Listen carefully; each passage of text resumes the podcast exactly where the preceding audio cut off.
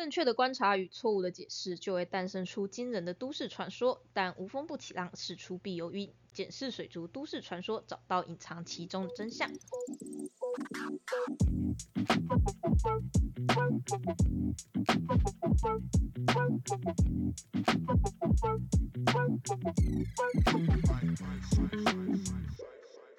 Hello，大家好，我是塔鱼手札兽医师阿旺，Hello，大家好，我是塔鱼手札的赵景虾喵。欢迎大家来收听我们这一集的水水族族大大说说。对，这是我们今年二零二四年第一集的水族大大说。嗨，对，只要水族大大说拍越多集，我就知道今年又要结束了。对，希望水族大大说我们可以一直说下去，那水族大大可以越来越少。是，对，新年新希望。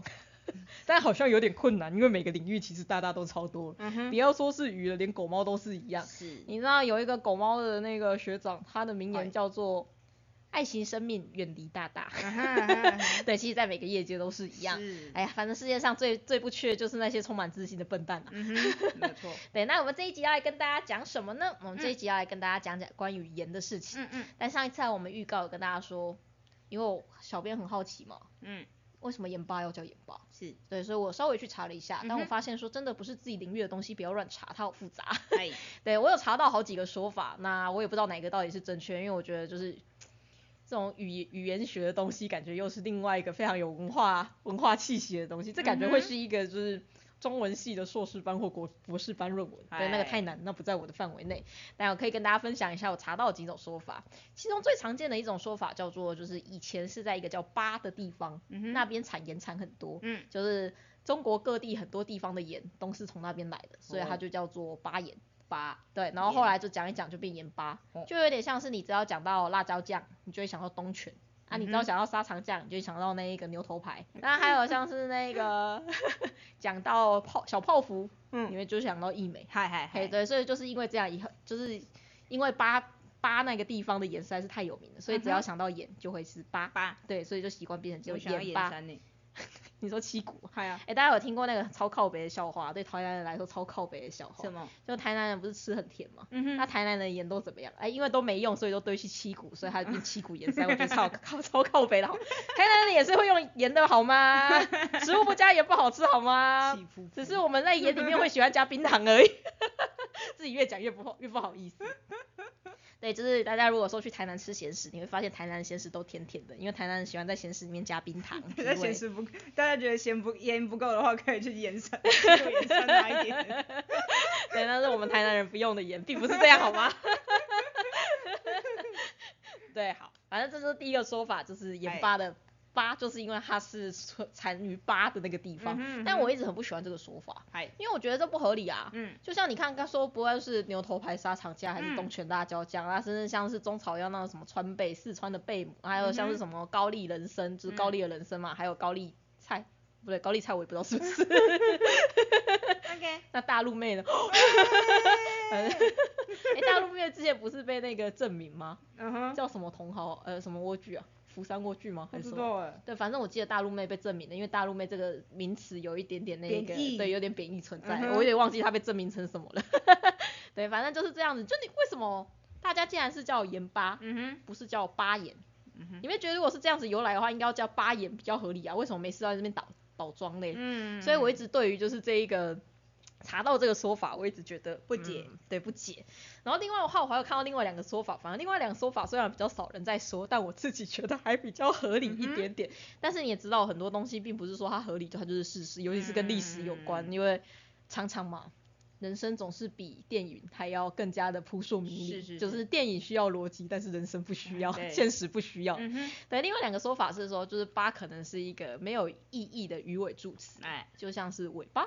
嗯哼，对，为什么你要叫尾巴？它也可以叫尾啊，嗯哼，尾就是尾啊，为什么要叫尾巴？那所以盐就是盐啊，为什么要叫盐巴？哎，就念起来比较顺，还那个语感比较顺这样子。哦，这是一个说法，还有另外的说法是巴，它指的是那种块状的结块的东西，嗯，就像是锅巴，嗯哼，就像是泥巴，哎，对，那这样它叫盐巴，不是也很合理吗？嗯就是那种很散的盐就叫盐啊，一块的盐就叫盐巴。嗨，对我自己其实是比较喜欢这个解释啊啊，但是那就是个人的喜好而已。但总之，anyway，反正现在就是语言是会进化了嘛，反正你知道人家听得懂你在说什么就好啦。嗯这就像是我们那种理解，就是有一些鸡巴 A B C 啊，他们就会笑人叫台湾人什么口音很好笑啊，什么之类的发音不标准，嘿啊我都觉得说靠北哦啊你听得懂我在说什么就好了、对啊语言就是拿来沟通的而已啊。嗯，难道你会去笑外国人那个说你好吗？如果你不会的话，那你为什么要笑台湾人说的英文有口音？对啊，对，我觉得就是英文这种东西本来就是拿来沟通而已。嗯哼，对你讲的字正腔圆又怎么样？哎，对我只会觉得在意这种事情的人很好笑。嗯哼，而且你看像是欧美系国家，因为其实欧美系他们学英文就会很快嘛，嗯，因为他们的语言是非常的相近。但也因为这样，就是那些口音啊、腔调啊，其实就会变得非常非常重。然后他们会因为这种事情去笑别人。我觉得除了法国人以外，哎、因为你会觉得法国人讨厌吗？就你不讲法文，他就是一脸不想鸟你的样子，没错超靠北。没错，讲英文完全不理我。还有那个、啊，你去跟英国人讲美式英语，有些人也会他也会不被爽。屑你对，我就觉得算了那些贵族哦，算了啦。但美国人就比较不会在意这种东西、啊，对，对吧、因为美国吧就是一个大熔炉嘛，大家本来就各有各的口音啊。是，对啊，那不要说美国，像中国那边也是啊，这么多的语言，他们嗯的中国口音本来就不一样啊。嗯总之，反正语言就是拿来沟通啦，听得懂就听得懂就好啦。总之，反正大家都知道盐巴就是就是在指那个盐嘛。嗯对，所以说今天我们来跟大家讲就是盐这个东西。但盐这个东西的话要说什么呢？水族大大说下盐只能用粗盐，精盐会毒死鱼。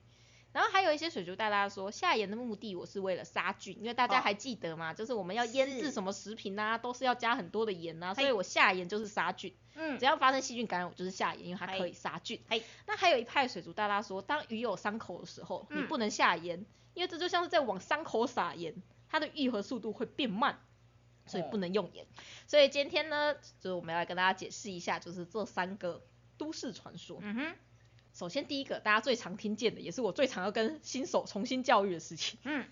很多大大会跟你说不要用精盐，嗯。因为精盐里面含有碘，碘对鱼有毒。嗯那为什么碘对鱼有毒嘞？嗯因为像是优碘那一些，它只要滴到鱼鳃，嗯鱼就会死掉。是所以碘是一个很毒的东西，嗯所以千万不要用精盐。接着呢，他们就会在街上说，我每次只要下盐呐、之前就听人家说可以用精盐，我下下去鱼就死啊，改成粗盐就没事啊，所以说就是吼，就绝对不能用精盐啦啊，因为他们对照那个精盐跟粗盐的那一个成分表啊，嗯，对一对之后发现就只有碘不一样，所以一定是碘的问题。它不是手滑加了半包吗？我跟你说，水族大大加盐都很夸张，嗯哼，我直接像是那个不用钱的在那边撒，嗯哼，而且它都不会先溶解，它都是直接整块整块的那个一铲一铲这样子丢到池子里面下去撒。撒，他就觉得这样比较比较撒亏啊。哎呀，你知道他们连下麻醉药都这样子，超可怕的。你知道你有看过那个锦鲤的大大下麻醉药吗？没有，啊，一整杯这样倒下来随便撒，然后看那个鱼没昏再加再加一杯再继续撒，超可怕的。对，就是这些大大们作风都非常的豪迈。嗯哼，好卖，嗯，，对，然后他们这样子做，出演不会有事哦，嗯，可是今年会出事哦，嗯所以这一定是今年的错。哦，啊，今年跟出演比起来，哎，大家知道出演是什么吗？呃，知道，是什么？比较粗的盐吧。靠北哦。粗盐的意思是没有精制过的盐，就是那种就是你在海边已经晒完之后，然后基本上你收到是什么盐就是什么盐，啊上面有什么塑胶微粒就有什么塑胶类，啊上面有什么渣渣就什么渣渣。哎啊，没有，你应该有用过粗盐吧？嗯，有，应该也是在养殖池嘛，还是那种比较大的池子，养养养殖，诶，比较大，应该比较大的池子啦。水泥池那一种。对对对，是养什么时候会用到粗盐？养锦鲤，哦，你也有养锦鲤哦。实验室之前养过，啊，嗯呵呵，不小心勾起他的伤心回忆。这件事就是做锦鲤疱疹病毒，我养了好多锦鲤，头好痛。对啊，那你用过那个粗眼？哎，反正你用过那个粗眼，你就会发现那个粗眼，你仔细看，里面都有一些奇怪的那种什么小石头啊，是然后什么收到什么奇怪的塑胶绳的碎片呐、哎就会混在里面一呐、样，就像就像你刚刚说的，就是我我们这我们学长啊，我们学长还会直接拿起来，然后直接啪对啊，你接下去，看大家都嘛这样下，锦鲤就会叭叭叭叭叭，对对对，然后就啪啪啪，然后那眼睛啪啪啪啪这样子出来，超烦，因为它就是跟那个撒饲料的知识是一模一样。对，对嘛，所以你说那些水族大大哪来的？有一些就是你学长学长姐啊，嗯哼，啊他们学长姐他们在那边这样子养没问题，嗯哼啊所以说接下来改经验就出问题了，啊很明显就是经验的问题是了。这听起来就是很合理啊。是，对，而且他又养殖经验二三十年，他说的话会错吗？怎么可能？对啊，那反正粗盐它其实就是一个没有精制过的盐，但其实嗯粗盐里面的成分其实主要也是所谓的氯化钠。嗯，对，它跟精盐差在哪里？哎，就差在那一些渣渣啦。简单来说，真的是差在那些渣渣，嗯离子的部分没有差很多。嗨，那为什么这样子对照起来啊？就是因为精盐多了那个碘啊，嗯，啊粗盐没有碘啊，啊我哎加粗盐不会有事，加精盐会有事，哎啊这样不是可以合理推断就是碘的问题吗？嗯哼，啊为什么不是碘的问题？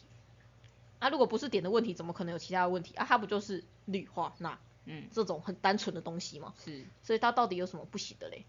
对，首先跟大家说一下哦，其实鱼对于碘的耐受性是非常非常高，原因是因为嗯精盐里面的碘是叫做碘离子。嘿碘离子是什么？碘离子是海水里面本来就会有的东西，嗯碘离子也是鱼肉里面就会有的东西，碘离子也是所有生物的甲状腺要运作的时候所需要的必需元素。所以它本来就是生物体所需要的一个微量元素。那当然什么东西都有毒，只是剂量的问题。嗯哼，海水里面也是有碘的，是的，对，所以说它们其实本来在自然环境里面，它本来就会接触到碘这个东西，而且碘它本来就不是一个毒性很强的东西。嗯哎、讲到这边的话，一定要有一些大拉气噗噗啦，就说哪有有点超毒的，每次只要优点那个插了鱼身上之后，不小心用到哪里，鱼就会死掉。优点是优点，优点那个是什么？它是碘酸根。那另外还有一些是用碘分子，但是碘酸根它跟碘离子是不一样。嘿，这样子听我看到一定很多人不知道我在讲什么，因为旁边的阿喵他的眉头越皱越深了。我们来换另外讲法，我们刚才在说氯化钠嘛，嗨，氯化钠是什么？钠离子加氯离子，嗯，钠尼亚加。哎，不是，我很认真哎，钠我很钠离子认真欸加氯离子。我每次讲钠离子，我都觉得像纳尼亚这样子，传奇。哎、现在应该大家才知道这一步吧？算了，反正我们的客群跟我们差不多年纪，OK 啦。对。漂白水是什么？我没有要讲干话了，靠！刚才阿喵已经准备好我要讲干话的表情，准备接受这一件，结果我喷出了一个很震惊的词，他就突然笑出来，真的很过分呢。漂白水是什么？那你不是。哇，你每次洗用漂白水的时候，都会有女巫跟狮子从那里面跑出来，是不是啊？啊，人家漂白水要放在衣柜里面，对吧？对不起，继续。漂白水它里面的东西叫做次氯酸，对，它就是一个有很强的氧化性的东西，它在作用一下以后，它就会变成没有毒的氯离子，也就是嗯我们刚才说氯化钠里面那个氯离子。嗯所以它们其实呢，就算都是同样一个原子好了，就是哎同样一个，都是同样一个元素好了，嗯它们会因为它们待的位置不一样，嗯而会有不一样的状态。嗯，对，那不是说就是只要有这个离子就是不好的。对，所以氯化钠你会觉得它是一个没有毒的东西，但是漂白水你就知道这个东西加到鱼缸里面，鱼绝对会死得很惨，对吧？对，对，那它们都是氯啊，有什么差别？嗯那再加上说，就是像是为什么你的自来水要曝气？嗯为什么里面有氯气啊？啊，嗯它也是氯啊。啊，氯气它其实也是因为很毒啦，因为氯气它在跟那一些有机物作用之后，它会产生有点像是漂白水那个功能是一样的。所以优点跟碘离子的关系，跟漂白水跟氯离子的关系是一模一样。嗯，他们其实是同样一个家族，同样一个系列，呃，只是碘离子长得比较胖一点而已，这样。哎，对，就像是阿喵跟阿喵妹妹的这种差哎别。哎哎哎哎，因 为他们都是他们家的，然后也都是女性，对，嗯然后也是同样一条生产线出来的，只是一个比较小只，一个比较大只，嗯就只是这样说清楚。谁比较大只，谁比较小只？嗯，你确定要在这边出卖你妹吗？呃，过去呢是阿喵比较大只，现在呢是，喵妹比较大只。对对对，他们都是同样一个家族。那其实绿跟点也是这样子，他们都是同一个家族，只是绿气比较小只，啊点比较大只一点点这样子而已。嗯哼，嘿，对，所以说呢，那里面的点真的对于鱼来说，它的毒性没有这么高啊。这样子问题就来啦啊，那为什么大大每次加精盐都会出事？嗯，这边要告诉大家一个观念哦，假如你想要下盐的话，你要怎么样下？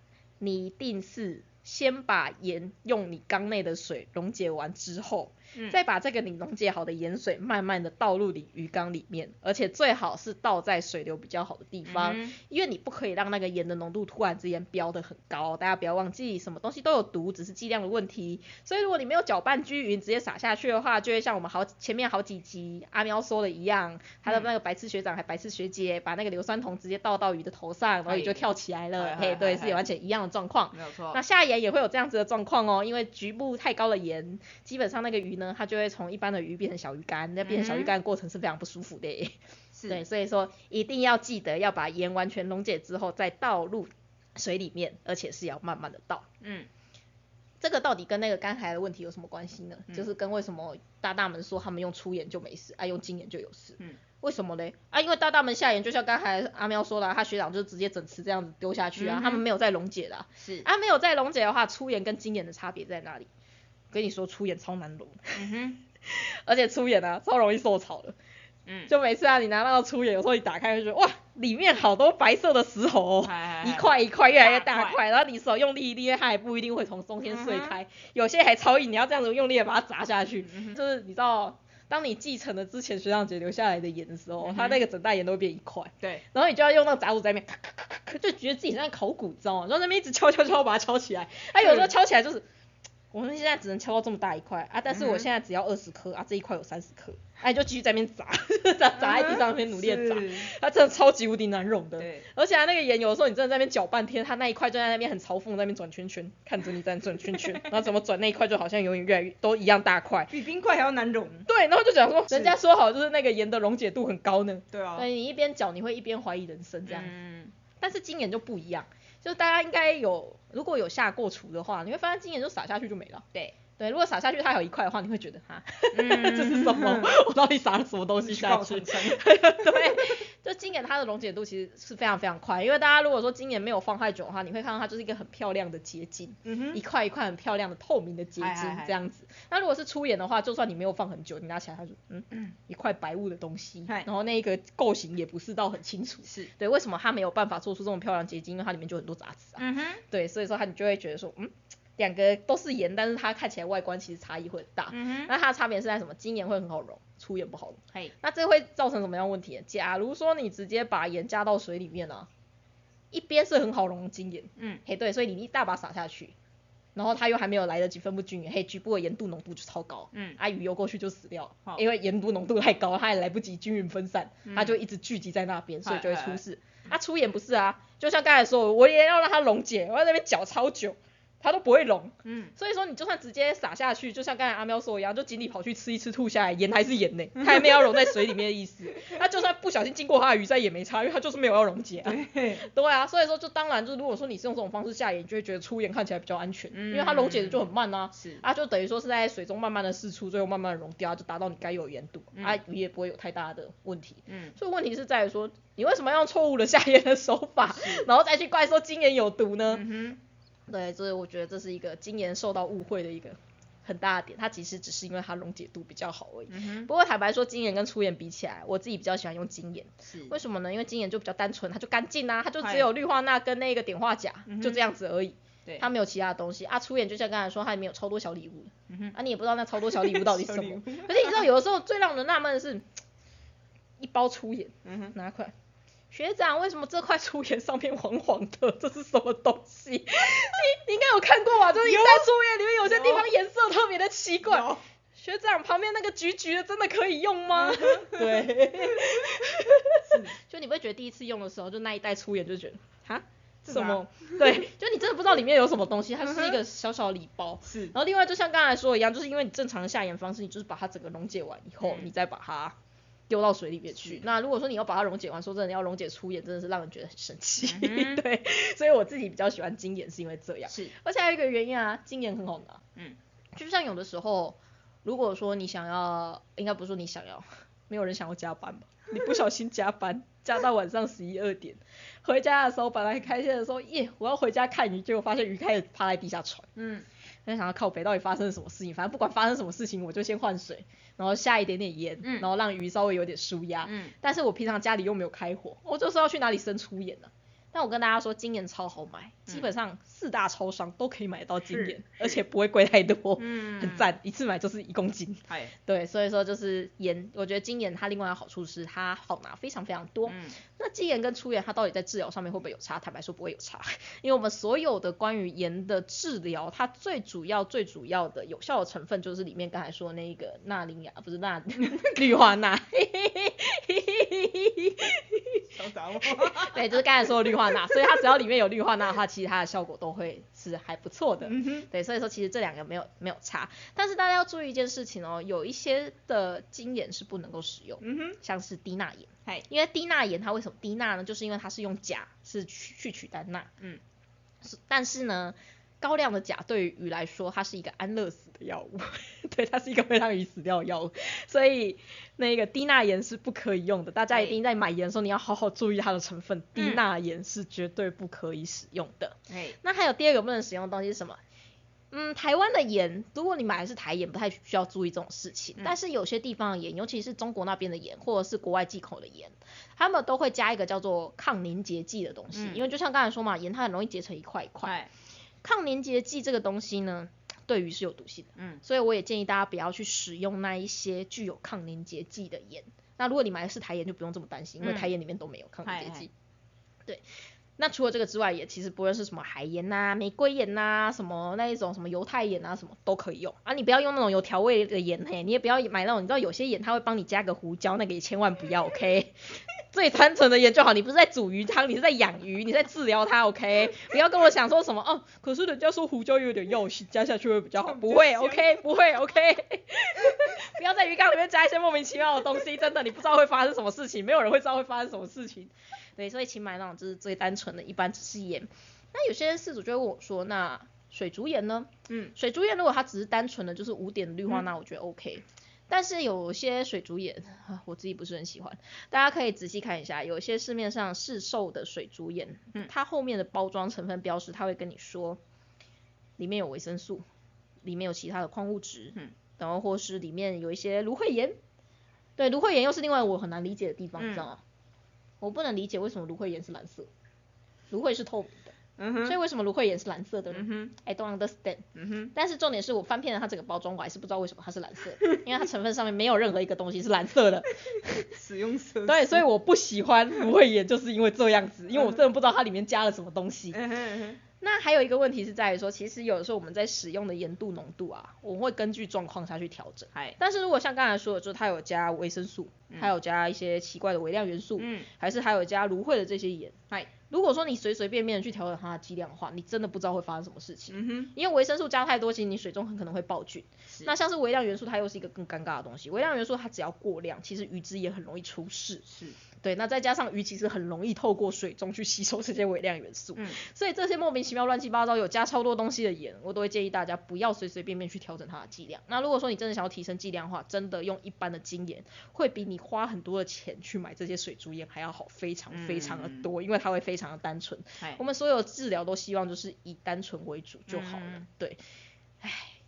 而且我跟你说，芦荟盐真的，如果你加的剂量太高，鱼会有一点不太舒服。哦，但是因为它里面的成分到底为什么是蓝色的，我到现在我也不知道还不知道，嗯 所以我也没办法告诉饲主说为什么它会这样。嗯对我真的是不能够明白为什么。嗨，对，所以是因为这样，我不是很喜欢。芦荟盐，对，那还有啊，就是有的时候你在虾皮上面可以买到五颜六色的盐，里面加了驱虫药的盐，里面加了黄黄药的盐，嗨，里面加了亚甲蓝的盐，嗨，里面加了过呃那个过锰酸钾的盐。嗯哼，哦，五颜六色，一定一定的超可爱的。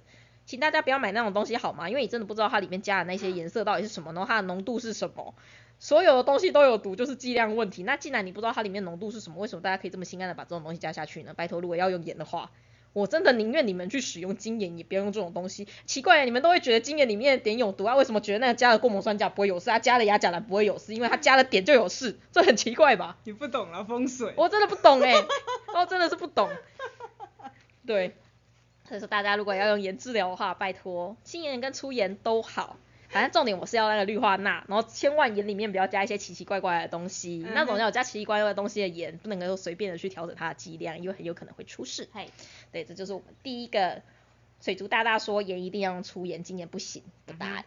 那我们第二题是什么？我们第二题是说，呃，我们要用盐，就是因为它要拿来杀菌，因为盐它就是可以拿来腌东西嘛，啊，嗯所以它就可以杀菌啊，啊，所以它效果就会很好。好所以当鱼好像出现一些什么细菌感染呐、或者你觉得它怪怪的开始感染的时候，你就应该要下盐。嗯，坦白说，一般我们用在水族里面的盐，哎，不能杀菌。嗯，为什么？因为什么东西都有毒，只是剂量的问题。这件事情对于细菌来说也是合理的。你知道你要杀菌啊，就是要把盐度提升到腌菜的那个 咸度。嗯哼，大家应该有吃过腌菜吧？那个超级咸的，就是那种什么腌萝卜啊什么东西，不是用粗腌的哦，是用盐腌的哦。它就是整个就是盐罐里面塞满满的那种等级，然后就是那个小黄瓜就会变成老阿妈的那种状况。我有看过我奶奶腌酸白菜，嗯，她奶奶奶脸跟酸白菜有 像。不不像哦好，奶奶比较年轻还是酸白菜比较年轻？酸白菜，好过分哦！奶奶我爱你。嗯，对，就是这样子，就是其实你要用到的那个盐度会是非常非常高的。但是呢，如果说你可以把那个细菌用盐杀死的等级，基本上你的鱼也会一起变成腌小鱼，对他们就可以加一加，就是放在罐子里面一起当去你的下酒菜了。嗯，所以说一般我们在鱼缸里面使用的盐度是没有办法达到杀菌功能的。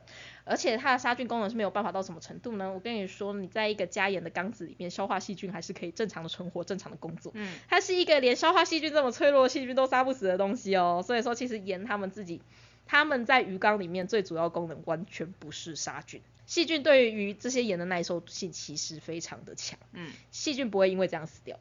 不过啊，在你一开始改变盐度的时候，嗯，确实细菌它会需要一段时间下去适应，所以说它们生长速度会稍微减缓。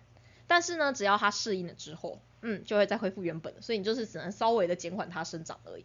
所以在某个程度上来说，确实也有一点点抑制细菌的效果，但是不是太强，嗯，但它确实是有这样的效果。不过呢，这是对于细菌来说，就大家知道细菌的结构嘛，这是有点难啊。嗯，这国中没教吗？细菌的结构不不是只有叫细胞壁吗？那就是细胞壁而已啊，我就是要讲细胞壁。那国中有教吧？哦，好，有有有有。就是细菌有细胞壁，是是是。啊，真菌有细胞壁。啊，然后那个那个那个植物也有细胞壁，啊，藻类有细胞壁，是啊，阿妙内心有细胞壁，对，是是是是，所以阿妙是个植物人，哎，还是你是细菌人？那这样我是面包超人吗？你要换头吗？哎，如果可以换，好像还不错哎，因为你知道最近老化的有点严重，如果这样可以换的话，好像还蛮开心的。但是你要想清楚哦，如果我要换头的话，就代表说你周遭会有很多个阿王呢，会一起跟你讲话。那也算 了。对对对，就是这些有细胞壁的东西呢，它们本身就比较能够抵抗就是渗透压的改变。所以说像细菌，它们对于盐的抗性会比较强，是因为这样。可是有很多那种感染鱼质的那种原虫啊，就是那种小小的虫虫，它们为什么是虫虫不是植物呢？就是因为它们没有细胞壁。嗯。所以对于这些虫虫呢，如果说你突然之间给了一个盐比较高浓度一点盐，它渗透压有一点点震大的震荡的话，哎，等下我突然这样讲渗透压是不是有人会听不懂？应该还好吧？大家还记得那个实验吗？这一次，这周我确定是国中的实验了。嗯，就是那个红血球放到盐水里面，它会变成阿嬷。嗯，啊，把那一个红血球放到淡水里面，它会变胖子，甚至会破掉。哎，应该有那个图吧？有有有有。对，如果说大家连国中都没有毕业的话，我会建议大家先去看一下国中课本，谢谢。因为这个我觉得已经是最基础的知识，要从这边开始解释起实在是太困难了。对，总之呢，就是因为这样子，所以说如果说它没有细胞壁的话，嗯，它有时候遇到那个盐度的震荡之后，它的细胞就会有一些些变性存在，然后它就会坏掉。哎，但是呢，那一些原虫啊。它不小心就是，因为它外面没有细胞壁嘛，它就只有细胞膜，它没有那层保护它的墙壁。哎，所以呢，它在遇到这一种就是环境上面盐度有一些震荡的时候，它们就比较容易破，比较容易破掉，或者是比较容易吸收到它不该吸收的东西。像是就盐来说，好，盐跟一般的盐水其实不太一样，就是跟一般的海水是不太一样。嗯。因为一般海水里面它不知不是只有盐嘛。嗯。一般海水里面其实最主要的成分不是盐哦，对吧？大家应该有吃过海水吧？这个说法有点奇怪。有哦，对，我在我知道你还喝了很多。对，大家如果有去海边玩过的话，如果有不小心舔到海水的话，你会发现海水的味道其实跟一般的盐水是完全不一样。嗯，海水的味道是有点苦苦涩涩，是说不出来的恶心感。嗨，还会有一点藻味。嗨，对，因为海水里面的最主要成分并不是氯化钠，嗯，而是钙镁离子跟硫酸根离子，哎，跟什么硝酸根离子这一些东西。为主，他们的那些味道来源并不是所谓的盐。嗯，那我们如果说在环境里面，我们只加了盐，会发生什么事情呢？环境里面的钠钠离子跟氯离子会变多，非常非常非常的多，但是同时你却没有其他离子存在。在这种情况之下会变成怎么样？如果你是一只原虫，你加了盐之后，那个大量的钠离子啊，会一直想要往你身上钻进去。嗯，然后你身里面细细胞里面就会莫名其妙多了很多很多的钠离子。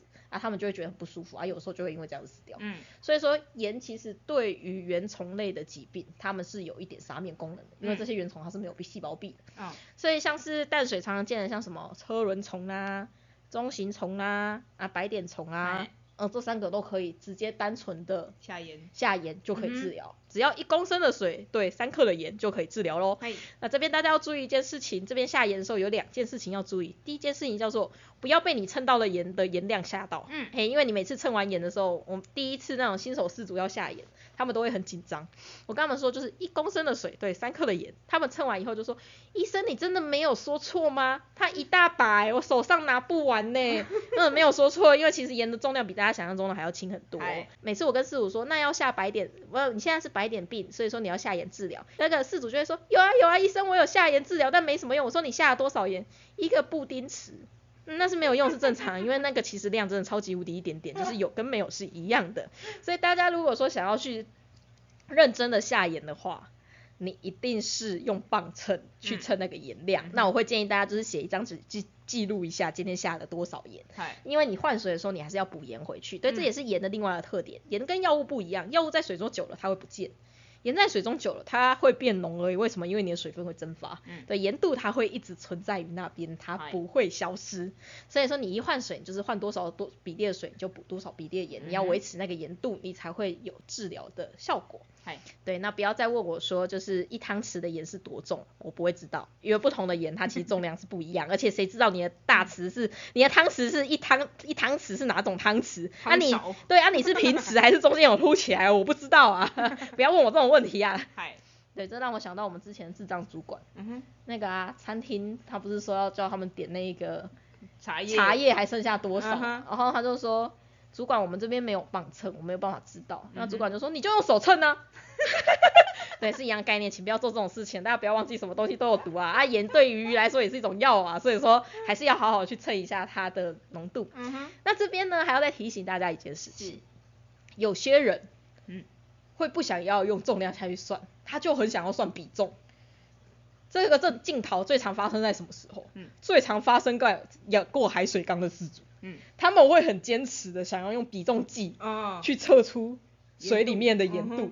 我跟大家说，比重计这个东西呢，它必须要盐度到千分之十五以上的时候，它才会比较准确。是盐度在千分之十五以下的时候，它它超级容易不准的。是，因为比重呢，它其实除了受到盐度影响以外，它还会受到温度的影响，而且影响还蛮大的。嗯嗯，对，所以在比较低浓度，说真的你在千分之七以下的盐度，我都会建议大家，你不用算到这么的准，你直接去称你到底放了多少的盐在鱼缸里面，然后记录下来，它会是最准的。嗨，对，就不要想这么多了。对，因为你比重越低的时候，其实因为你水中还是有其他的离子存在，嗯它其实不是这么的单纯的，就是多少比重的盐，哎，不对，多少克的盐加下去，它就是多少比重。嗯，所以大家不要忘记哦，海水我们在侦测的时候，它里面的离子是千千万万种的。对，离子的种种类其实非常非常多，而不是像是盐水一样，它只有氯化钠，所以它是两个完全不一样的溶液，所以不能够这样子直接换算。真的建议大家直接称重就好。对，嗯这是第一个，就是大家要注意的地方。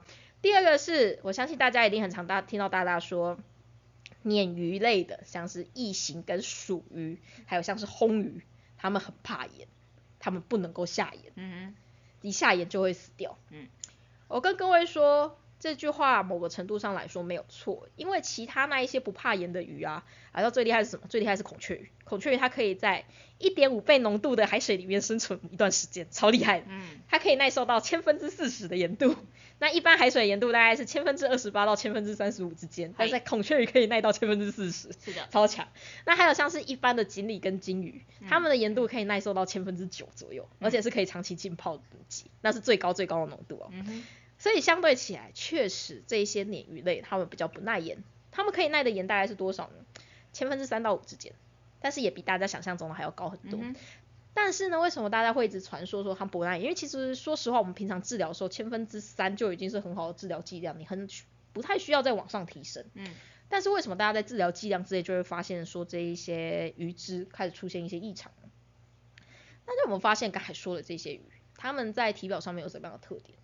它们都是没有鳞片的鱼，它们的体表构造其实跟一般的鱼不太一样，所以它们的皮肤啊，在吸收这一些刚才说的钠离子的时候，它们的吸收速率会比一般的鱼还要快上非常非常非常的多。嗯。因为一般的鱼可能是直接透过鱼在吸收 但是它们的话是连皮肤都一起在作用，也一起在吸收，所以它们的吸收浓度的速度会变得特别快。嗯。那其实鱼的身体它是有办法去代谢这些钠的，嗯，因为鱼的身体它毕竟有个肾脏，嗨。还有鳃存在，这两个地方都可以帮忙它代谢钠。是。那原虫就是因为没有这些东西嘛，所以说它们就是细胞死掉就是死掉了。是，啊，但是鱼体内其实有一些细胞还是会因为这样死掉，只是因为就是人多势众嘛，啊死了一个细胞还有千千万万个细胞，哎就是可以被取代掉，所以没有问题。但是他们还是需要去花一点心力，嗯。去排除体内这些多出来的钠。嗯。那再加上说这一些没有鳞片的鱼，它身上钠会上升的非常非常快，嗯。所以啊，面对于这些没有鳞片的鱼，假如说你现在想要下到是千分之三的话，我会建议大家慢慢下，嗯，不要下这么快。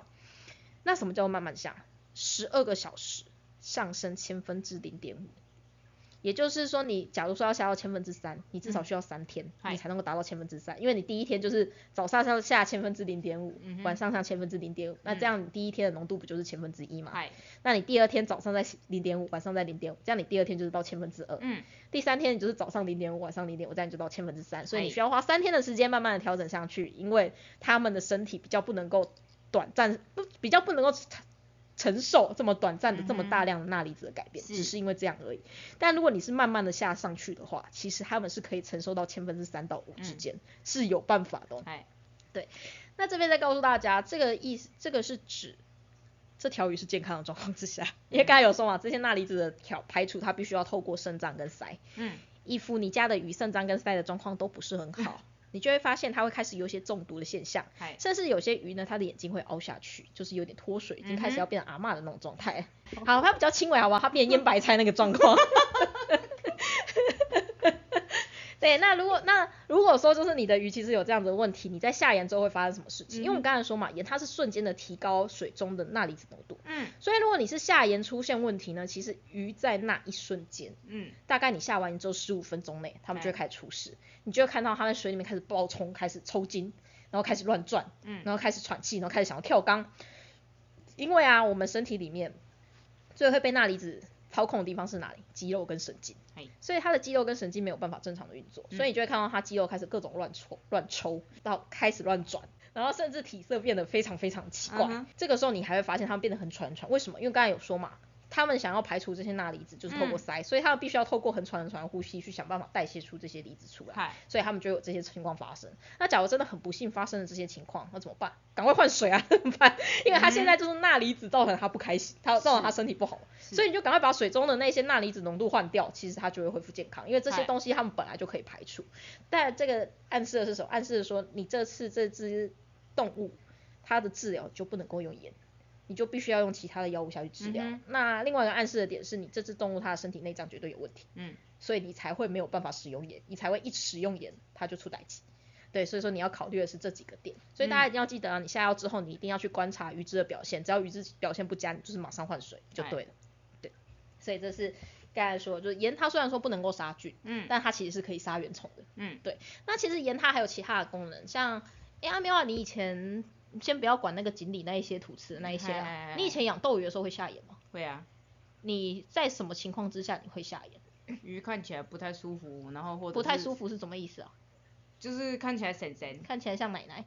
我等一下跟奶奶说。然后身上有伤口的时候，婶婶就不像你奶奶，你奶奶超活泼的，对，婶婶比较像你哎，是你吧？没有吧？我还好吧？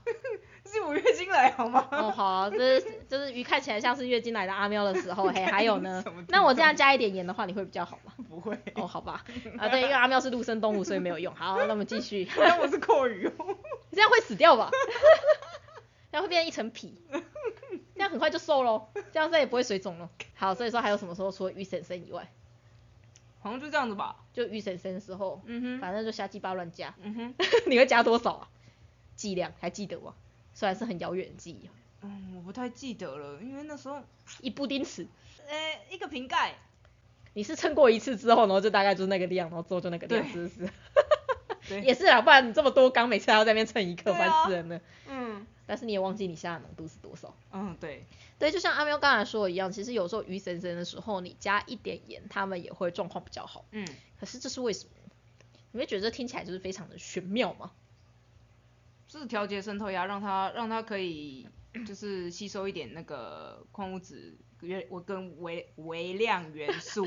对，其实确实有一点点这样子的功能存在。像有的时候遇到那种粒鳞很严重的个体，我也会建议大家可以下盐。嗯，对，原因是因为鱼啊，像淡水鱼，它们其实生活在淡水里面是很辛苦，它们要一直不断的尿尿，它们要大量尿尿，原因是因为就是水在外面，它们一直都很想要渗入鱼体内，然后把它们变得很胖，就是嗯水会一直想要进入鱼体内。那他们鱼就要花很多很多的心力去把这种想要进入鱼体内的这些水把它排出来，这是他们日常的生活。但是呢，当他们这些排水的器官，像肾脏啊这些地方开始坏掉的时候，它排水的速度变慢。排水速度变慢会变得怎么样？哎，就像是新竹的棒球场会积水是一样的概念。怎样？对，那积水的话，在鱼身上的表现呢，其实就是所谓的立鳞这件事情。对，所以其实立鳞这件事情，它只是代表说，哎，鱼现在水肿了，它现在长得跟新竹的棒球场有八七分像。对，那所以说呢，它我们现在知道嘛，就是为什么这么大量的水会排、嗯会进入鱼的身体里面，就是因为外面的水比较淡。那这个时候呢，当然我只要在环境里面加一点盐，我让它里面身体里面的渗透压跟外界的渗透压差异不要这么大，嗯，那这样的话就不会有这么多的盐跑到鱼的身体里面。哎，那或许就是这条鱼它还没有太到太严重的时候，因为你减低了它一点点水进入了状况，所以它排除的时候，它也可以成功把这些东西排除，嗯，成功把水给排掉，所以说它立鳞就会恢复。哎。所以在那一些就是立鳞的鱼身上，我都会建议大家，你还是可以加一点盐，让鱼舒服一点，大概嗯千分之一到千分之三就可以了。那这个时候，另外的东西会比盐还要好用，就比单纯的氯化钠还要好用，嗯就是所谓的海水素。嗯，因为刚才说海水素里面它其实有非常非常非常多的元素，嗨，那其实大家有没有听过一个说法，就是生命是从海洋里面来的？嗯哼，那其实我们身体里面细胞的那个离子的组成比例，其实也会跟海水是比较像。嗯，至少海水里面有的离子都是细胞里面需要并且有的那些离子，它们差异只是在于它们浓度会有点不太一样而已。所以在这种情况之下，你毕竟都只是想要降低鱼的渗透压压力，嗯，比起你单纯给盐，就是氯化钠这个东西，你不如给海水素这种什么钙、什么离子都有的，嗯它的效果会更好。好，而且量也是大概就是一公升的水对一到三克的盐吧。哎，所以说，如果说你是面对这一些，就是可能它已经会长期粒鳞，它本来肾脏功能就不是很好，所以说你必须要就是用盐去吊住它的生命的这些鱼来说，嗯，比起盐，我觉得海水素会是一个更好的选择。对，是因为在这一方面会有点不一样，因为我目的就是希望它的渗透压可以平衡。嗨，那至少我的海水素我可以提供它的离子的种类会更多，好，所以它会更好的就是去平衡这一些离子。不然的话，我一直给它就是只有氯化，只有只有钠离子跟氯离子的状况之下，其实它身体还要花很多时间去平衡这些东西，是，因为它本来在它本来在正常状况之下，他是不会接受到这么多这么多离子的，嗯对，所以说那其实对他们来说会是另外一个负担。OK，所以在渗透压的情况之下，我会建议大家，比起粗盐跟精盐，海水素会是更好的选择。嗯嗯其实有的时候大家都会觉得粒鳞是一个非常绝望的症状。嗯，但坦白说啊，如果说你有办法用海水素去维持住它粒鳞不要再变得更严重的话，我有看过有不少的金鱼跟斗鱼，它们可以在立鳞的状况之下活至少半年到一年。而且他们生活品质不差哦，那些鱼就是还是正常会很开心的一直吃饭哦，然后也正常拉，然后也正常跟其他鱼互动，它就是单纯粒鳞，超厉害的。对，所以他们其实它就只是一个水肿的症状而已，但是它嗯不是到完全的绝症。哎，反而是这个时候你乱下药，它可能会出事，因为他们会，他们可以这么久的水肿，其实大部分代表是他们是肾脏功能可能出现的一些问题、嗯啊。肾脏就是一个代谢药物的地方啊是，啊，大家应该有试过吧？就那种吃的那个维生素 B 群吃太多以后，尿尿就会变黄色。为什么是尿尿变黄色的？就是因为有很多东西它是从身上代谢的对，它才会融入你的尿液里面嘛。嗯，对啊，所以说就是你在肾脏已经不好的情况之下，如果你再随便乱下药，其实有时候肾脏会变得更差啊，就是一切就是一命呜呼哀哉这样子 的状况，对，它会变得更惨。是，所以反而这种情况之下，你不要下药，你就真的下盐或下海水素，然后你再加上一些维生素的补充，因为其实所有脏器的组织修复它都需要维生素。那其实鱼蛮厉害，鱼的肾脏是有办法修复的，这点比人还要厉害蛮多的。对，所以说其实有的时候我也是偶尔有发生过奇迹啦，就是这样喂一喂，那条鱼还真的就没有粒鳞了，超厉害的，但是只遇过一次而已，但那这就是奇迹所以它才会被称为奇迹啊。是，对。那我们最后要来跟大家讲的是，就是刚才说的水珠，大家说的第三个，嗯，不要在伤口上面撒盐啊，在伤口上面撒盐的话，鱼会变得更严重啊，因为你看像人类在伤口上面撒盐，那个伤口就会好的慢呐、所以那种鱼体表有病的时候，你就不能够下盐呐、嗯哼，哎，这是真的还假的啊？啊当然我会这么说，就一定是假的。对，我是，对，我会这么说，就是一定是假的。嗨，我突然想到，刚才还有一件事情没有解释到，嗯，哎，就是刚才前面不是说，就是它没有杀菌的功能，可是为什么大大会说，就是他们只要细菌感染下炎之后，状况就会很好，就会比较好。当然，第一个原因就是我们刚才说，因为它有抑菌的功能嘛。嗯哼，那你只要你的鱼的免疫力够强，其实你稍微的把细菌的攻势抑制下来，说不定它真的可以就是绝地大反攻。第二个原因就是刚才说，因为渗透压的渗透压其实对于鱼来说造成很大的压力，嗯，所以你可以稍微让鱼的压力解除一点，它就可以把这些能量放到免疫细胞去。好，所以说它们免疫功能其实也会稍微的变强一点点。所以就是你一部分增强了鱼的免疫，然后你另外一部分抑制了病原的攻势。哦而且啊，其实有非常多的细菌感染，大家以为那是细菌感染，但它其实只是车轮虫感染或是中型虫感染。嗯对，它其实是原虫的感染，那啊，这个时候你下盐效果就会更好。是，所以确实哦，在某些时候，它皮表红红的、白白的、绿绿的，哎、不对，不是绿绿绿的 红红的或白白的时候，你下了盐，你可能会发现，哎、鱼的状况就变好了。哎，哎、对，没错，而且啊，尤其是你是体表伤口，嗯，因为刚才说嘛，鱼会外界的水会只想要进到鱼的体内，啊啊，鱼要怎么样防止外界的水进到鱼的体内啊？就是透过体表啊，是，啊，你现在体表有受受伤啊，不就外界的水会进来的更多、对啊？所以你下了一点盐，外外界的水不要进来那么多啊，当然鱼况也会好转。所以下盐确实在有一些感染的情况之下，效果是还不错的哦，而且也确实是会让鱼的状况变好的哦。而且除此之外啊，像是那个什么三代虫啊，还是鳃吸虫啊，它变得很严重的时候，其实你下盐也是会有帮助的，但它没有办法完全治疗，它只是让那个虫觉得哦外面好咸哦，好痛哦，刺刺的，嗯，对，就只是这样子而已哎，它就只是让那些虫不要那么的活跃。那不要那么活跃的话，其实鱼的症状就会缓解。嗯所以有些人就会发现说，好像下完盐之后鱼的状况会好转。对，这确实是真的，但是它是没有办法治疗，但它可以去让鱼比较舒服一点。这也是为什么我觉得盐很好用的原因。好，那我们补充说明回来完了，那我们再回来哎。对，盐会让伤口好的更慢。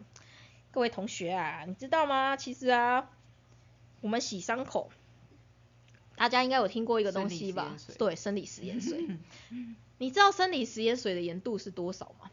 哦，这个我不知道千分之九。，OK，然后 我们一般使用的盐度是多少？使用的盐度，我们一般在鱼的治疗上面，我们使用的盐度千千分之千分之一到千分之三，它比千分之九还要淡。所以你在水里面加入了这一些盐之后，你的伤口会因此就揪起来吗？并不会好吗？为什么你在伤口上面撒盐，你的伤口会好的慢呢？啊，就是因为你撒的盐度太高啦，嗯因为你在伤口上面撒盐，你是纯浓度的盐呢，是，啊，你的伤口组织液才那一点点呢，啊，所以它就等于是饱和盐水的状况哎，对啊，啊，但是你平常洗伤口用什么？生理食盐水，嗯哼，啊，所以说生理食盐水可以洗伤口，啊，比生理食盐水更淡的盐水加下去会让伤口变得更糟，嗯哼，你不会觉得这很奇怪吗？是，对，所以事实上你加了盐，并不会让它让你的让鱼的伤口好的更慢，而且啊，事实上加了盐之后，刚才我们一直提到嘛，盐它其实最大的问题就是氯化钠会变得非常非常的多，那氯化钠变得非常非常多，鱼也不是坐以待毙。就是在那边让氯离子，就是让氯离子跟钠离子就这样，哦，你要进来就进来吧，跟水一起这样子。没有，他们没有这么废好吗？废的是嗯某些人的脑袋，对，他们没有这么废。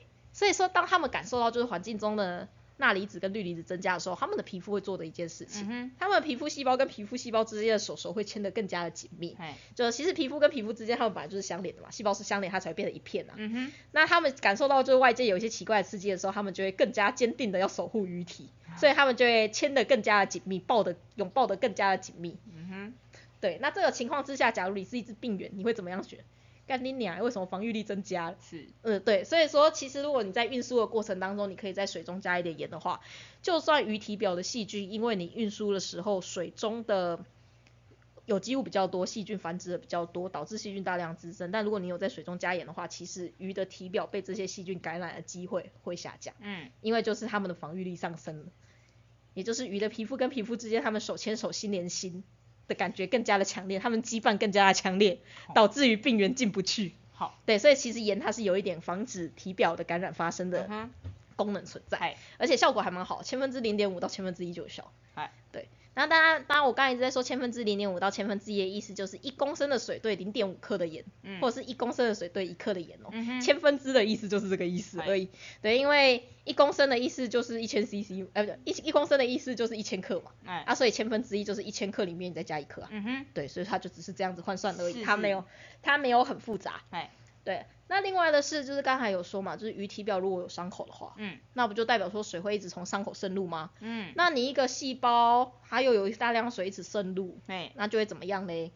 那它就很容易破掉，或者它哎要花很多的力气去把水打掉，嗯，就像是那个下暴雨的时候，那个台北捷运淹水，不就是要那个抽水站的水要一直把它抽掉嘛？是，对，就是如果说你现在水中的就是渗透压比较低一点的话，那那个他们的细胞上面就要装很多那个抽水泵浦，它才有办法继续正常的工作，哎不然哎它没有办法维修啊。对，啊，但是如果你环境里面加一点盐，那它的那个积水累积的速度不会这么快，啊，它抽水嗯泵浦就不用这么多台，是，啊，所以他们就可以更快、更快、更早的去投入维修的状况。嗯，因此，其实加一点盐对于鱼脂的那个体表的伤口修复确实是会有帮助的。嗨，对，就只是因为这样子的概念而已。所以事实上，大部分盐它的作用嘛，就是因为它的钠离子跟氯离子含量很高，跟因为它的渗透压的关系，嗯所以它才会有这一些的效果存在。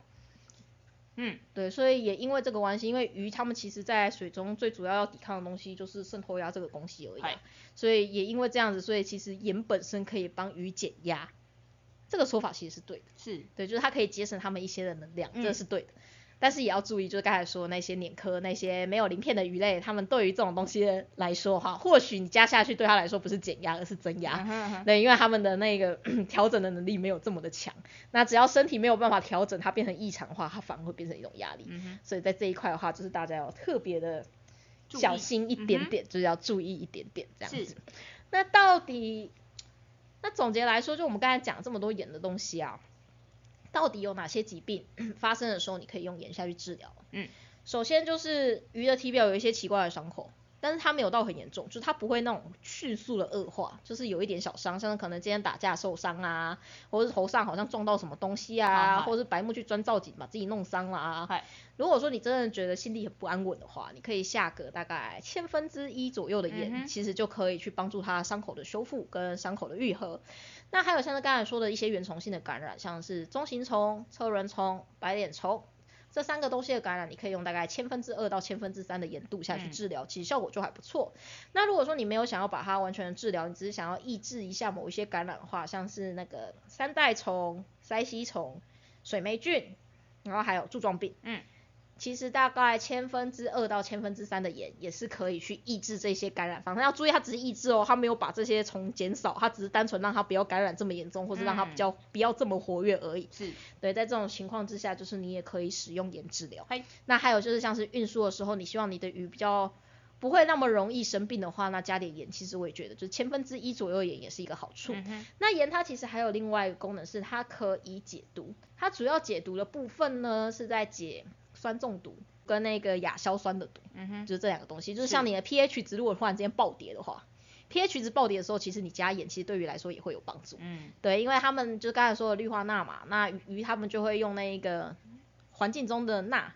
把体内的氢离子把它换掉啊！我知道这个有点太难了。总之呢，就大家要记得，如果说你的鱼缸不小心酸跌的时候，或者是你鱼缸里面的硝酸盐比较多的时候，你加个千分之零点五到千分之一的盐，其实对于鱼质是有帮助的哦。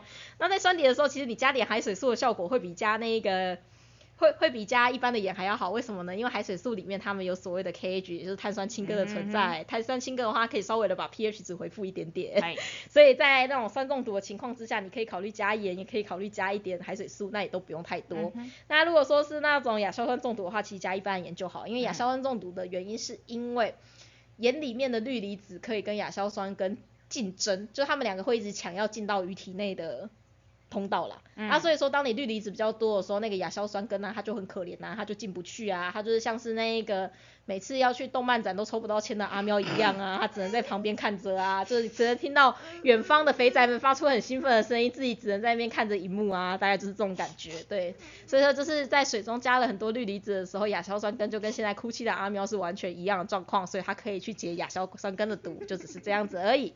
所以简单来说，盐说实话，它真的在淡水鱼来说是非常非常好用。那盐它其实，在我们的兽医师的药典里面，它也算是一个咖哦。它其实虽然我们很好拿到，但它其实也是一个。我们常规的用药之一，它只是很好拿到，那它也很好用。那它的毒性其实你只要好好抓，不要上升的太快，其实它对鱼的毒性也都是很低。所以我自己非常喜欢使用盐。对，那请大家就是还金盐一个 一个公道，因为金盐它真的没有大家想象中的这么毒。是。那如果说大家真的就是还是没有，就是听了这么多之后，还是没有办法放下心，觉得就是。碘离子好可怕，那没有关系，你就去买那种无碘盐，或者你去买就是水族用的一般的盐，但不要去买那种就是莫名其妙加了乱七八糟东西的盐，因为那个真的不是很好用。那其实大部分的时候就是盐，其实在淡水来说，千分之一到千分之三就已经效果很好了。那如果说你是要处理那种沥鳞的状况，就是它现在是一些渗透压问题，比起盐，其实海水素的效果会是更好的。那你可以根据鱼的沥鳞的状况，其实慢慢的把海水素加到千分之七到千分之九，我都觉得是没有问题的。就反正你看加到哪种程度，它的它的沥鳞会变得更好一点，就可以再继续往上加，但是要。各位要注意一件事情，千万不要把盐度加到超过千分之九以上。为什么呢？大家还记得吗？生理食盐水的盐度就是千分之九。嗯，为什么呢？是因为你把盐度加到千分之九以上的时候，盐会变成逆向输入到鱼的细胞里面。嗯哼，对。因为它已经超过了细胞里面的盐度了嘛，所以它就会变得有点像海水那样子，它是会慢慢的被抽干成阿妈的那种状况。对，所以说要记得盐度你再怎么加，千万不要超过千分之九，因为那有可能会出事情。对，那总结来说，今天要讲的东西大概就是这一些。嗯哼，嗯，那这就是我们这一集的水族大大说。那下一集你觉得我们要来跟大家聊些什么好呢？我想来跟大家聊聊。嗯。金鱼吃的食物一定要先用水泡软之后才能给他们吃吗？有这个说法哦。哎，有哎，你知道超多饲主都喜欢先把食物泡软之后再给金鱼吃，因为他们说不这么做的话，金鱼就会浮起来。还有就像是金鱼的鱼鳔病或是各种鱼为什么它会飘起来？哦。我们下次来聊聊这个吧。OK OK。因为我突然想到这是一个超级严重的都市传说，让我觉得心很累的其中一个部分。OK OK。对，那我们大家就下个月见喽。嘿，嘿，大家拜拜。拜拜。Bye.